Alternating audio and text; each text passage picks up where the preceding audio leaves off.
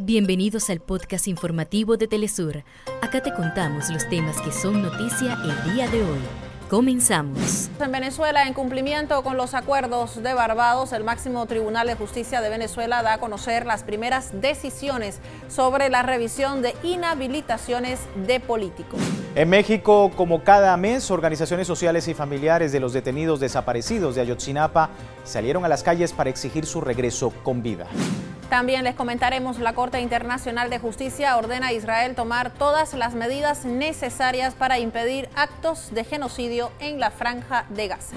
Polémica pena de muerte en Estados Unidos. Por primera vez en la historia, un reo es ejecutado con gas nitrógeno por 25 minutos. La ONU dice que ha sido una tortura.